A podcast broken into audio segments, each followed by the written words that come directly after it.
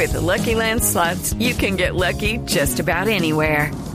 This is your captain speaking. Uh, we've got clear runway and the weather's fine, but we're just going to circle up here a while and uh, get lucky.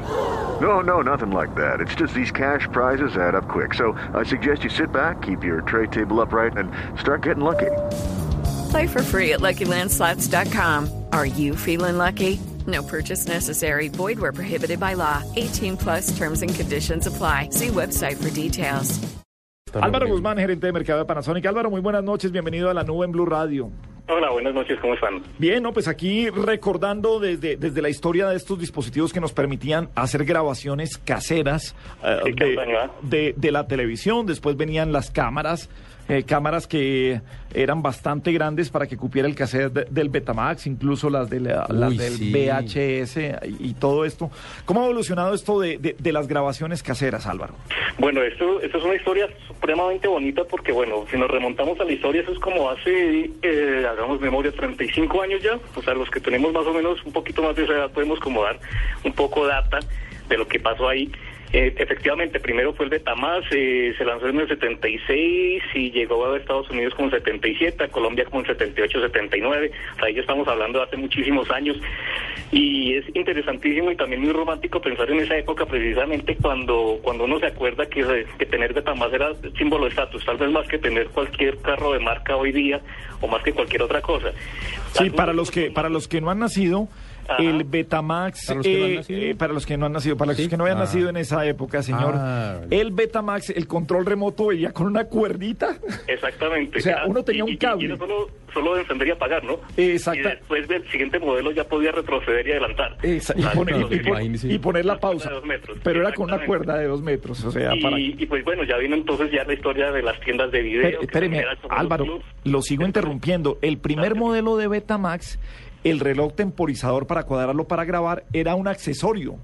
Lo vendían aparte y era un rectángulo que usted ponía encima del Betamax. El Betamax no ¿Y tenía... con ese se programaba o qué? y con ese podía programar las grabaciones. El Betamax no tenía un reloj digital en los primeros modelos, sino el reloj venía aparte, para que vaya viendo, señor. Y era de tapita superior, o sea, no era como el, bueno, el que de pronto algunos ya conocieron que era frontal, Ah. que ya es más moderno como pareció al VHS, sino el primero hacía muchísimo ruido. Uy, sí. Y yo llegaba y levantaba la tapa y ¡ta! Claro, como una casetera. Exactamente, Exactamente, ahí salió algo grande y tenía que entrar precisamente pues el, el formato beta.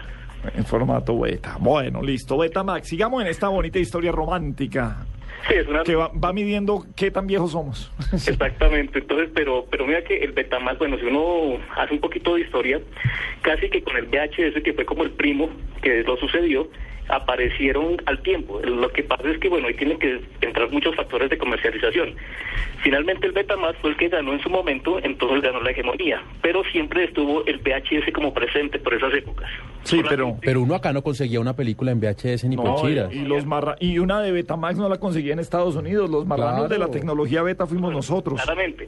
Es el- los orígenes siempre de estas tecnologías pues fueron Japón, las dos grandes empresas japonesas pues que la gente mm, detecta y, y señala rápidamente que son Sony y Panasonic. Ellos fueron los que crearon como el formato. Y a su vez ellos fueron como los que también dijeron, bueno, vamos a ver cómo es que, por qué lado nos vamos. El formato beta fue interesantísimo porque duró muchísimo tiempo, pero también al tiempo eh, era insuficiente porque era un- una cinta magnética de 150 metros enrollada en un cassette que daba alrededor de una hora nomás de, de, de reproducción. Entonces ahí fue cuando apareció el VHS, que es más o menos el mismo principio de la cinta enrollada en un, en un disco gigantesco, pero esa ya era de 470, 480 metros y ya me daba hasta tres horas y media de reproducción. Dependiendo de usted cómo lo pusiera a grabar, si en SP, en EP o en otro, había Standard otro. Play, Extended Sí. Play y había otra. sí. Exactamente, ya habían dos formatos para yo tener como la el grado de resolución que yo quisiera quisiera aprovecharle ya a, a- a- a lo, que- a lo que yo estuviera reproduciendo. Ajá. que, era, que eso se mide básicamente como en líneas de reproducción. Lo que hoy vemos, por ejemplo, que es HD y Full HD, que también son líneas de reproducción, en ese entonces pues también se veía más o menos como en esa en esa medida. Se hablaba en ese entonces más o menos de un máximo de 420 líneas de reproducción. Ajá, ok. ¿Y Eh, ahí qué? ¿De ahí salimos para dónde? ¿De ahí salimos derecho para el DVD? Del, de- de- del VHS tuvo, tuvo una historia también ahí como de 10 años, como entre los 80 y parte de los 90 y tremendamente aceptado. Ahí fue donde ya comenzó a comercializarse también muchos muchos títulos. Eso también va siempre muy amarrado la industria de la de, los, de, los, de la gente que, cre, que creó el DVD y el VHS tiene siempre ver también como con las casas eh, que tienen que ver con las películas. Claro, claro. Bueno, Entonces todos ellos como que se, se, asocian y hablan bastante y ven hacia dónde tiene que ir como el, el, formato que los va como a representar en el mercado. Pero venga, eh, Álvaro, cuando, cuando llega el DVD no nos deshacemos del el VHS y por qué y la razón es muy sencilla. El DVD es un aparato reproductor, claro, hay grabadores también, pero, pero digamos que no, no, es tan fácil y todo eso. Entonces nos quedábamos sin, sin un aparato para grabar lo que queríamos y por supuesto que eh, grabar la gente empezaba a grabar para guardar películas antes de que además saliera la piratería, porque las, eh, las primeras películas de DVD eran bastante costosas, eh, por encima de los 120 eh, mil, 150 mil pesos en Colombia, algunas casi a 200 mil pesos llegaban a estar dependiendo de lo que usted tuviera. Entonces usted lo que hacía era grabar de DVD a VHS para seguir disfrutando la película en VHS después. Sí, además que pues el, el, principio como de, del VHS, que era la cinta, era muy fácil como de regrabar encima porque lo que hacía era como en el, en el momento en que yo ponía a grabar, anulaba como esa secuencia magnética que tenía la información y me pues, eh, reproducía la o, me grababa la, la, parte que yo estuviera interesado en grabar.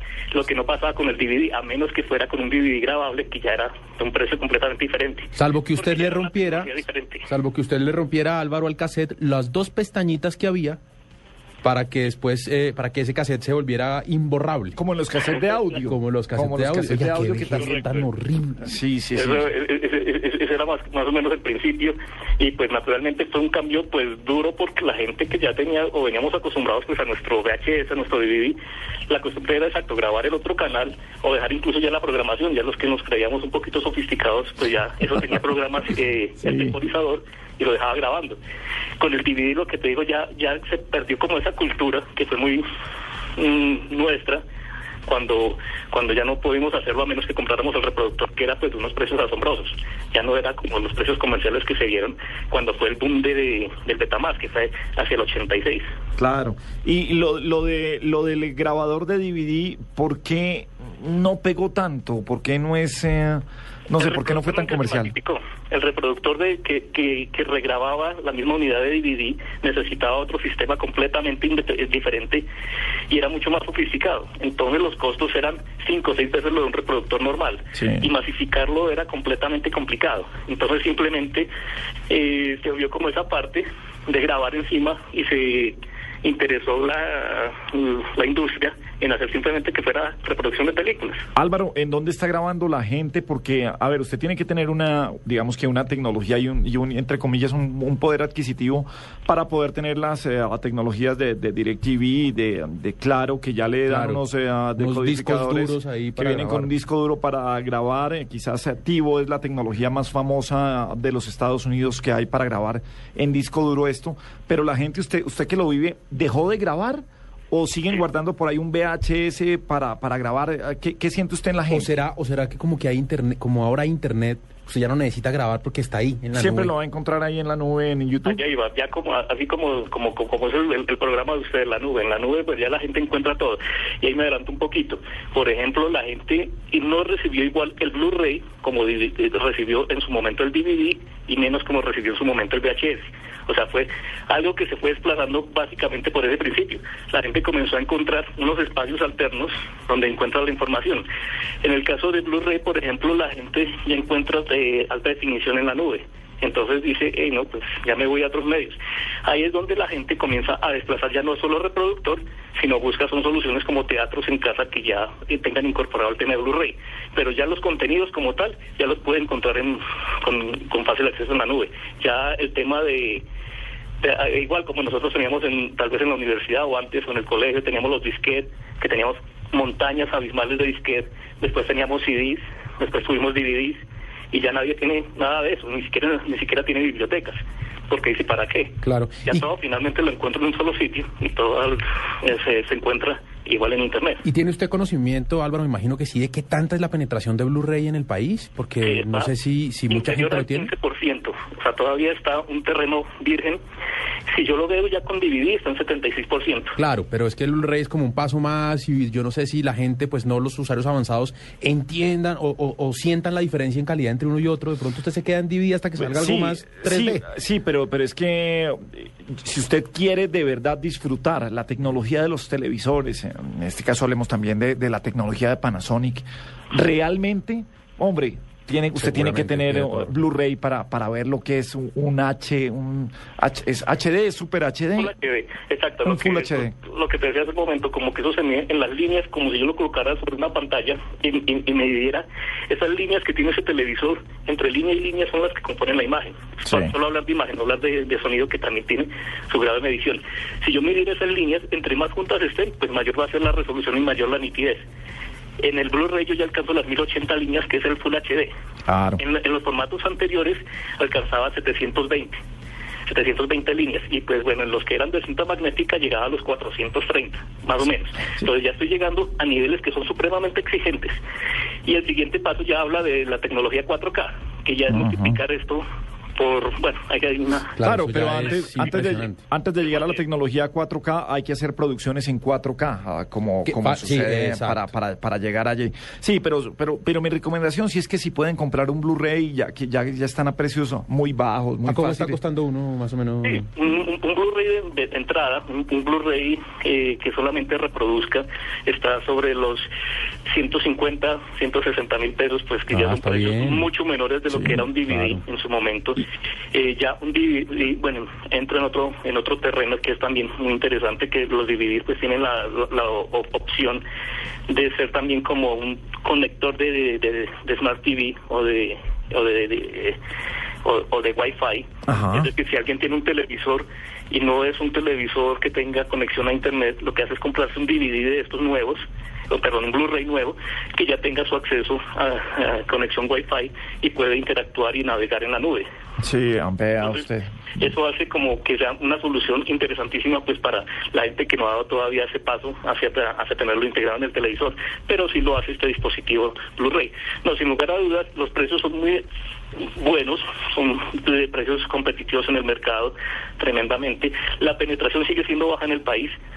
Uno de los fenómenos que sí pensábamos era, oiga, pero si, si, si ya están los títulos, si ya incluso hablamos de películas de 3D, ¿por qué no ha llegado a una penetración más alta? Y una de las respuestas que salen la vista es que la gente que lo está haciendo de una vez está emigrando hacia la parte como del teatro, como una solución mucho más compleja.